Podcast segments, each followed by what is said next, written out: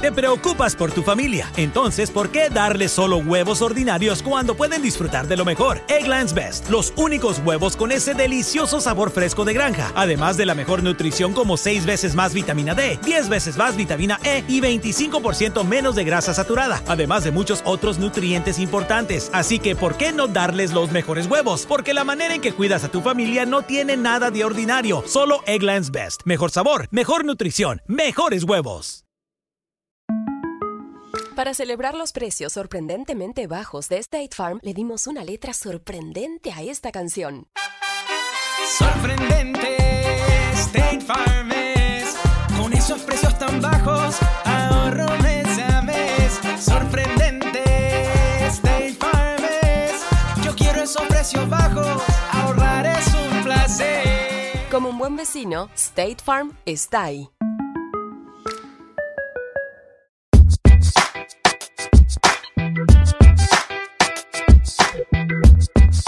Hola, durante Explo Music Fest 2014, el festival de música cristiana que organizamos aquí en La Frater en Guatemala, tuve la oportunidad de entrevistar a distintos artistas cristianos que vemos generalmente en la plataforma.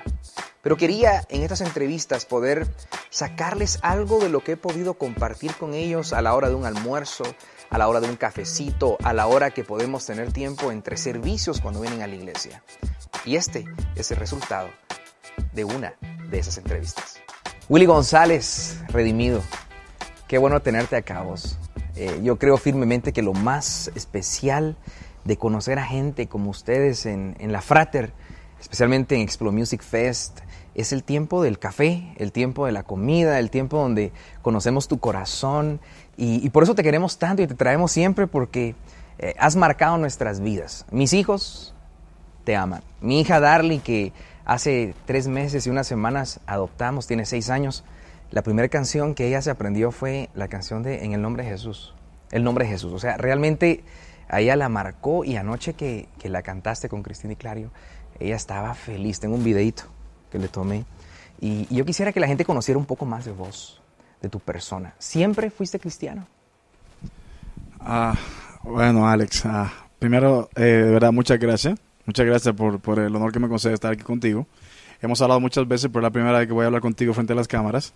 Am, y saludo ah, muy especial a toda la gente que lee tu blog, eh, La Catapulta. Eh, sé que es una catapulta que está catapultando a mucha gente a, a un nuevo nivel en su relación con Dios.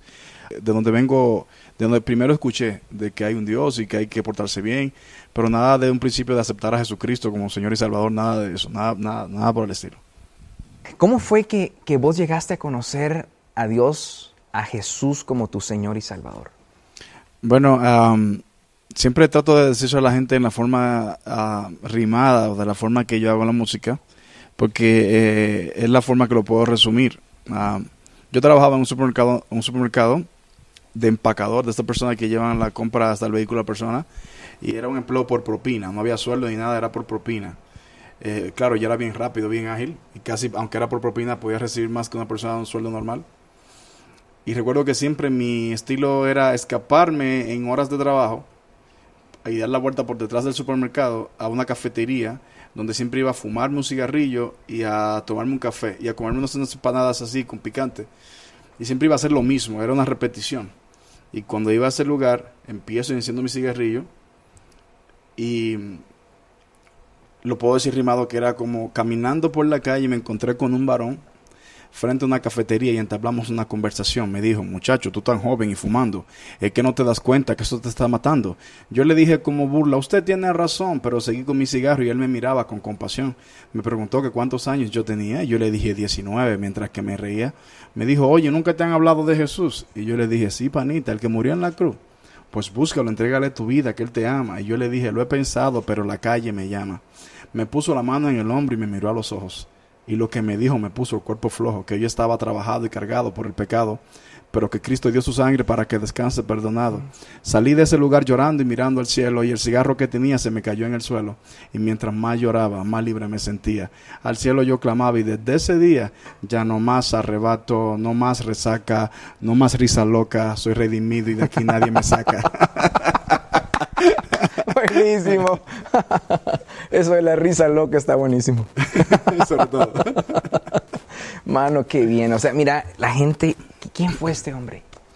Bueno, fíjate, lo curioso de este hombre es que, eh, me acuerdo de su nombre, Starling, si no me equivoco, es que él me habla del Señor porque él trabajaba en esta cafetería y me habla del Señor lo- y luego yo acepto al Señor y llego al supermercado donde, llega, donde trabajaba, llegué llorando y las, y las cajeras eh, me preguntaban que si me había puesto mal porque yo sufría de un, de un problema en el estómago, de lo cual Dios me sanó también en el camino. Eh, una gastritis crónica que siempre en el mismo trabajo me ponía a llorar del dolor en una esquina. Y yo le dije, no, no me duele nada, eh, todo, eh, que siento que algo me está pasando por dentro. Algo, una experiencia maravillosa que mi deseo es que, yo sé que Dios brega con cada quien de formas diferentes, pero mi deseo es que, que las personas lo conozcan, que se les, si se le introduce de esa forma, yo creo que hay una transformación garantizada. Entonces, eso fue lo que a mí me pasó. Llegué a aquel lugar llorando. Eh, en lo particular, eh, para mí es una experiencia inolvidable. Es lo, más que te puedo decir. Y, nunca voy a olvidar. Y ese chico que me habló del Señor, Starling, ah, tristemente, años después, cuando ya yo era redimido, me lo encontré en un lugar donde me decían que el mismo que me había hablado del Señor estaba apartado. Hmm. Entonces, cuando me lo encuentro en aquel lugar, él tenía una vergüenza de verme la cara. Y yo le decía, hermano, usted no está viendo aquí quién so- eh, lo que Dios ha hecho. Y él no quería ni hablar y lloraba y me abrazaba. Y echamos una charla ahí extendida, él y yo entre abrazos, y él llorando que no podía verme la cara, la vergüenza, porque fue la persona que Dios usó para hablarme de él. Y luego años después, como a los cinco años después de eso, está apartado del camino. Pero la buena noticia es que el asunto no termina ahí. Luego el chico se reconcilia con el Señor y me manda a buscar para que yo me entere del asunto. Esa fue la última vez que me vi con él. Me enteré que se casó, que Dios le dio una maravillosa esposa y espero en Dios que esté firme en sus caminos. Súper. Vos, qué historia tan linda. ¿Cómo fue? Eso casi nadie lo sabe. Wow, sí. Creo que es la sí, primera vez que hablo de eso. Wow, qué increíble, hermano. Qué increíble. Tremendo. ¿Cómo fue la, tus primeros días en la iglesia? Eh, ¿A qué iglesia fuiste? ¿Cuál fue tu proceso de discipulado? ¿Cómo aprendiste de Dios? ¿Cómo te metiste en la palabra? Eh, ¿Serviste en ciertas áreas en la iglesia local en donde te congregabas? Bueno, fíjate, yo me metí tanto de lleno al asunto de todo lo que tenía que ver con la iglesia porque yo estaba buscando un norte, estaba buscando eh, ese- esa etapa de conocer el propósito de Dios para conmigo. Yo quería hacer muchas cosas al mismo tiempo. Me llamaba la atención los predicadores, el que hacía danza, el, los que hacían la pantomima, todo el- los músicos. El instrumento que más me llamaba la atención era el bajo porque yo pensaba, siempre me burlaba del bajo porque yo pensaba que el bajo no hacía nada. la guitarra hace ruido, tú sientes que la, la están tocando y la batería, pero tú dices, ¿qué está haciendo ese instrumento? Y luego te das cuenta que sin ese instrumento la música no tiene el cuerpo que tiene. Y lo importante, y cuando me explicaron lo que hacía el bajo, entonces se robó mi atención y quería y entonces me quedaba ahí al lado del bajista de la iglesia para que me dijera cómo era y yo le veía los dedos y el y luego entendí que era un instrumento importante todo, yo quería hacer muchas cosas, entonces vivía metido en la iglesia. Y recuerdo que mi papá, inconverso al fin, me decía, está bien que te convertiste a Cristo, pero tienes que seguir trabajando, tienes que echarle, eh, hacer cosas en tu vida, tienes que seguir en esto. Y, y yo le dije, papi, no se preocupe. De lo único que yo estoy seguro, papi, es que cuando yo tenga 25 años, yo tenía 19 a punto de cumplir 20. Cuando yo tenga 25 años, Dios, eh, en Dios lo tendré todo. Hmm. Y él me dice, pero ¿cómo así? Y yo le dije, por fe, papi, le estoy hablando por fe. A los 25 años voy a tener mi propio vehículo, tendré mi esposa, ten- eh, no viviré aquí con usted, tendré mi casa y eh, tendré una vida realizada, entre comillas, como el resumen de la vida para iniciar. Entonces él me, y él me dice, oh, qué bien. La cosa es que a mí se me olvidó eso que le dije a mi padre. Y a los 25 años yo me estaba casando. Y tenía mi primer carro gracias a mi suegro que me presionó. Me decía, ya no puedes seguir caminando en taxi para arriba y para abajo con todo el ministerio y todo eso. Y todo lo que le dije a mi papá, él fue quien me lo acordó a mí. Mi padre me dijo, mi hijo, tuviste razón a los 25 años, todo lo que me dijiste. Entonces en el ministerio de la música, ah, yo en realidad lo que tenía por dentro era ese joven que cantaba en el barrio, ah, que improvisaba, que hacía, ok, ok, no te sofoques, estoy aquí con mi hermano Alex López, sí, representando la realidad desde la iglesia, la fraternidad, estamos aquí representando en Guatemala, me están entrevistando, sí, sí, yo sé que te gusta verme aquí por el blog de cuál, la catapulta, cosas así. Entonces yo improvisaba donde quiera y me gustaba el rap, partici- e hice competencias y luego que estoy en la iglesia yo pensaba que no podía hacerlo. Ok. Aunque... O sea, eso fue antes de conocer de Cristo. Exacto, yo hacía rap en discotecas, en competencias. Pero le doy gracias a Dios que cuando vine al Evangelio no vine con, una, con un trasfondo cultural. Que eso es un asunto que pasa, que pasa con la iglesia, que pasa con nosotros, que queremos traer nuestra cultura a la fuerza. Y en vez de conocer ese reino, esa justicia, y luego Él te añade lo que va a hacer contigo. Y nada, eh, eh, me di cuenta que muchas cosas, fui a tomar clases de pantomima. Disculpa que te hable tanto, pero en realidad No, son cosas que nunca le he dicho. Fui a tomar clases de pantomima y siempre que iba había un pretexto de parte del profesor que le daba. Una vez es que iba rápido porque iba a firmar unos documentos de un local que se iba a casar y luego otra cosa. Y yo dije, pero Dios mío, no voy a poder ser pantomima tan lindo que se ve eso. y con el bajista, yo a veces ta- trataba de agarrarlo en mi mano y solamente sentir el peso de eso y ni y por más que querían explicarme. La cuestión es que cuando un día el pastor de jóvenes de mi iglesia se atreve a decirme, mira, aquí en la iglesia no, pero tú crees que te puede escribir un pedacito de rap, de un rap para una campaña que tenemos en la calle, esa música que tú hacías y que te la pasas improvisando. Entonces me escribió un pedazo, lo ensayamos con el baterista y con el bajista y con los muchachos en una campaña al aire libre. Llega ese momento que me llama y yo todo nervioso tomo el micrófono y empiezo a cantar esta canción que hice allí con los músicos de mi iglesia y de las casitas allá en el barrio. La gente empezó a salir a ver cómo es eso que en esta campaña evan- de evangélicos hay una persona cantando rap, empezaban a bajar la gente y se llenó. Entonces el pastor de jóvenes vio eso y él también era el líder de adoración y me dijo que me inventara algo ahí, improvisar. Y yo la gente va bajando, la, la, la, y, y seguimos. Y entonces la noche se terminó eso. Y entonces me dijo en el oído, da tu testimonio. Y entonces yo con la mano temblorosa, todavía ni siquiera me había bautizado, lo recuerdo. Que, que fue algo que eh, eclesiásticamente recuerdo que vi, eh, había un momento de reuniones y todo eso, que cómo fue que me pusieron tan rápido, que yo, ¿me entiendes? Pero le doy gracias a Dios por ese momento porque ellos vieron eso y cuando hice el llamado, recuerdo, nunca voy a olvidar el número de 15 personas aceptando al Señor. Hmm. Y cómo yo, Dios me dio la palabra para decir quién quiere aceptar a Jesucristo y, y, y todo lo que sucedió en ese momento. eh, Fue inolvidable. Entonces me di cuenta de que Dios usa al hombre en lo que el hombre es efe- efectivo y en lo que el hombre es pacífico. Que ya eh, eso del rap que yo estaba haciendo en la calle era un rap que él lo estaba preparando para que yo lo tuviera en su reino. Ese es cuando él te da los talentos, pero tú lo estás usando para otra cosa. Y fue como descubrí esto, que, que, que podía hacer esto y que y qué bueno que hasta el día de hoy estamos haciéndolo. ¿Y tu familia aún no es cristiana y es cristiana? ¿Qué ha pasado con tu familia? Eh, eh, interesante la pregunta porque eh, cuando digo mi- cuando voy a dar la buena noticia de que la mayoría de mis hermanos ya han aceptado a Cristo, primero gracias a Dios y luego a, a lo que él ha hecho conmigo con mi testimonio, todavía me falta alcanzar a mi padre. A mi madre le sirve al Señor, a mis, mis hermanos, eh, de mis, es que somos ocho hermanos, Ok. Y me falta una hermana. ¿Vos qué, qué- qué- qué- en los ocho qué número sos? Yo soy el segundo. El segundo. Entonces, ah, de los ocho, falta eh, mi hermana mayor, Araceli se llama, pero eh, gracias a Dios me he ganado a todos mis hermanos, me falta mi, mi papá y esta hermana mayor.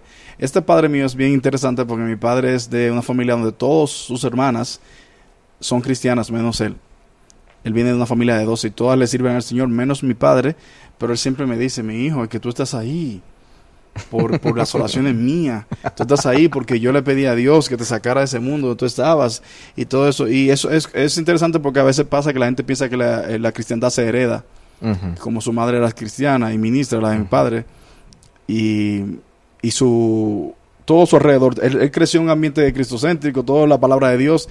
De hecho, la primera vez que mi papá me lleva a una iglesia, me llevó a una iglesia evangélica, ¿me entiendes? Mi mamá la primera vez que me llevó, me llevó, me llevó a una iglesia católica. Y e- él tiene eso, esa, esa parte curiosa. Y cada vez que voy a hablarle, pero le doy gracias a Dios que cada vez siento el cambio, siento el, el giro, me llama con los sueños que tiene, que se ha soñado predicando la palabra de Dios. Y yo, papi, ya yo no tengo más palabra que decirle. Yo solamente estoy esperando ese momento exacto de que usted me sorprenda con esa decisión. Qué grueso. Y sé que va a suceder. Porque el nombre redimido. ¿Qué hay detrás de eso? Porque es la- en Latinoamérica la mayoría decimos redimidos por el dos, pero realmente en, en Dominicana dicen el dos lo pronuncian como do, ¿verdad? Ese como dos, en lenguaje así de la calle, en vez, no, no hay que molestarse tanto de- diciendo la S, a veces ese 1, 2, 3, 4, 5, 6, 7, 8. Entonces redimido. redimido. ah, el artista gráfico cuando le puso el número 2 al principio no me estaba gustando mucho la idea, pero luego me quedé viendo yo, ¿por qué no? Redimido, redimido. Mm, Y luego en el camino, en el camino, mucha gente empezó a preguntarme por qué redimidos en plural si, si no eres si no, si no eres un grupo, aunque a veces tocan con tu banda, eres una persona. Yo le digo, en realidad es que me di cuenta que lo que yo hago no representa a una persona, yo represento a los que hemos sido redimidos a través de, de la música, a través del mensaje que llevo. Yo, yo quiero que los jóvenes se sientan identificados conmigo y que sientan que, que redimido soy yo, que redimido, que redimido eres tú, que redimido todo aquel que ha confesado a Jesucristo como Señor y Salvador.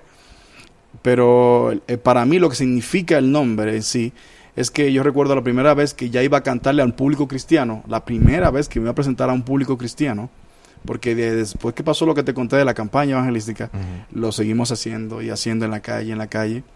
Le doy gracias a Dios porque mi pastor, mi pastora, en, eh, especialmente, y digo, eh, lo hago así como mi pastora porque yo fui discipulado por una mujer. y, y, yo sé que hay mucha gente que dice, oye, como puede ser yo, yo soy un vivo testimonio de que cuando tú quitas a un lado esa, ese asunto de que tiene que ser con este y con el otro, en mi caso particular me, me discipuló una mujer y, lo hizo de muy buena manera.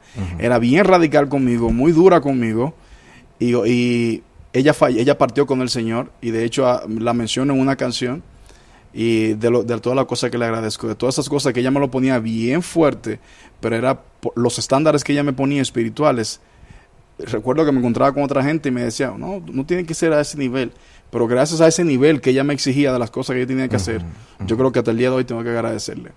Entonces, eh, lo que te puedo decir es eso. En la música, eh, adopté el nombre de Redimido porque Redimido para mí significa, cuando me presentaron en ese lugar, ¿qué nombre te ponemos? Y yo pensaba, oh, me acuerdo el nombre de Redimido que dijo el predicador. Y yo dile que me llamo Redimido. Y me presentaron como Redimido. Ni, ni la gente de mi iglesia sabía lo que iba a pasar. Entonces redimido para mí significa que todo lo que yo tengo, lo que soy, lo que puedo alcanzar y todo lo que la gente pueda ver bonito en mí, en realidad no es por mi propio mérito, ni por mi propio crédito, ni porque yo en realidad soy el super mega tipo inteligente, sino porque alguien está pagando un precio detrás de todo eso para que suceda algo a través de mí. Hace poco me recibí un correo de un chavo cristiano, cristiano, y me decía, ¿qué puedo hacer para saber que mi pecado ha sido perdonado? Eh, no sé qué hacer. O sea, cristiano. ¿Qué le puede decir a todos esos jóvenes que han crecido en la iglesia, que se han alejado de Dios o que, como diría Cristín Diclario, ella, lo menciona, mi doble vida? El domingo estaba dirigiendo la alabanza, pero de lunes a sábado andaba haciendo cualquier cantidad, cometiendo cualquier cantidad de pecados.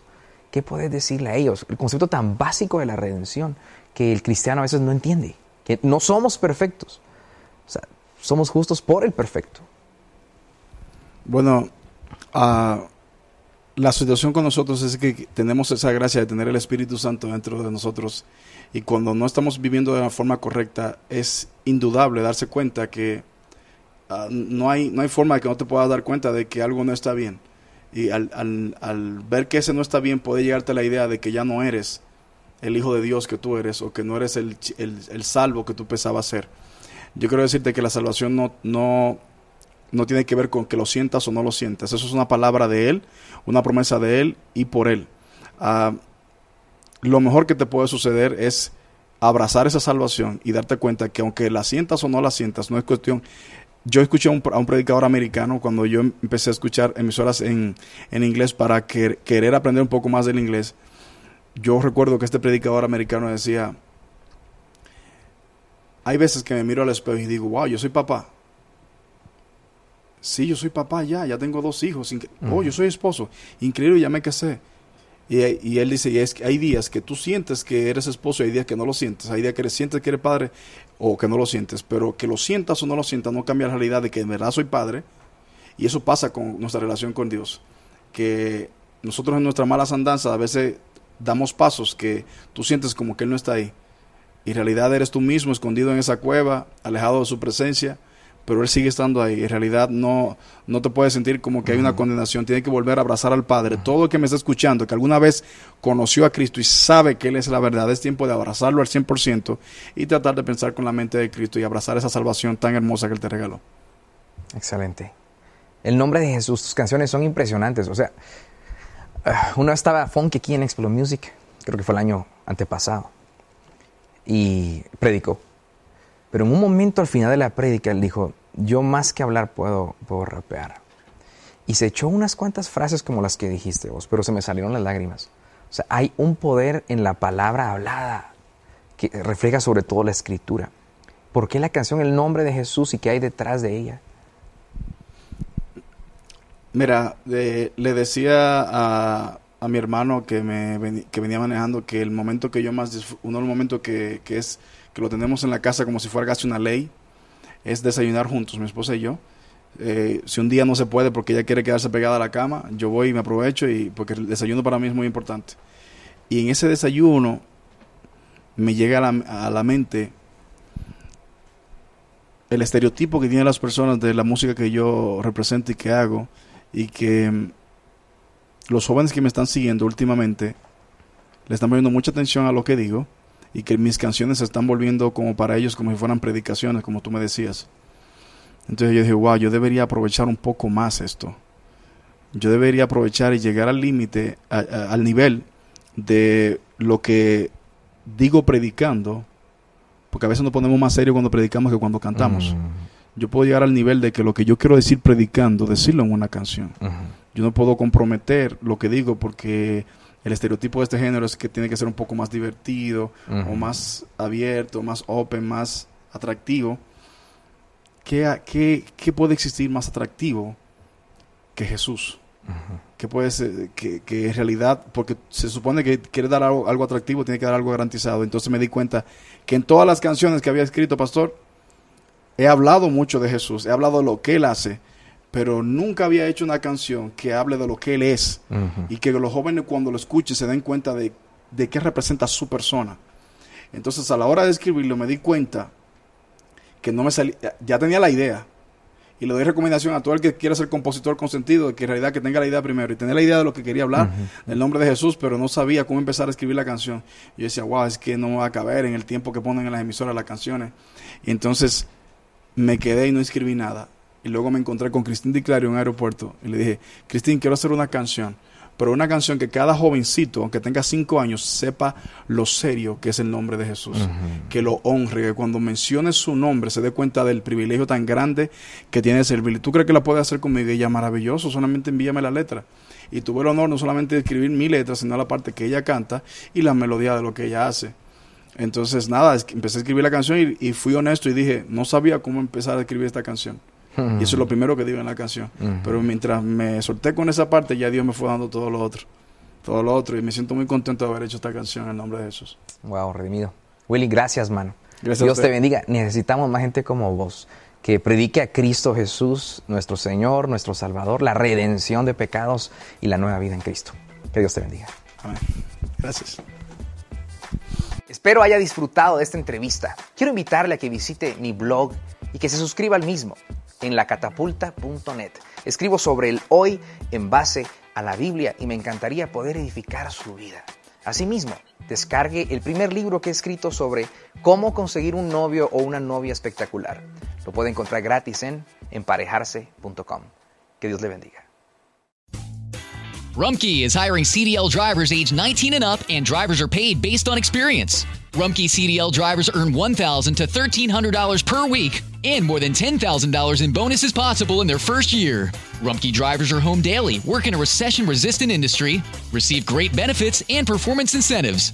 Start a lucrative career and apply now at rumkeycareers.com.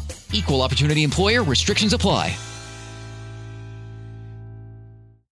Preocupas por tu familia, entonces ¿por qué darles solo huevos ordinarios cuando pueden disfrutar de lo mejor? Egglands Best, los únicos huevos con ese delicioso sabor fresco de granja, además de la mejor nutrición como 6 veces más vitamina D, 10 veces más vitamina E y 25% menos de grasa saturada, además de muchos otros nutrientes importantes. Así que ¿por qué no darles los mejores huevos? Porque la manera en que cuidas a tu familia no tiene nada de ordinario, solo Egglands Best. Mejor sabor, mejor nutrición, mejores huevos.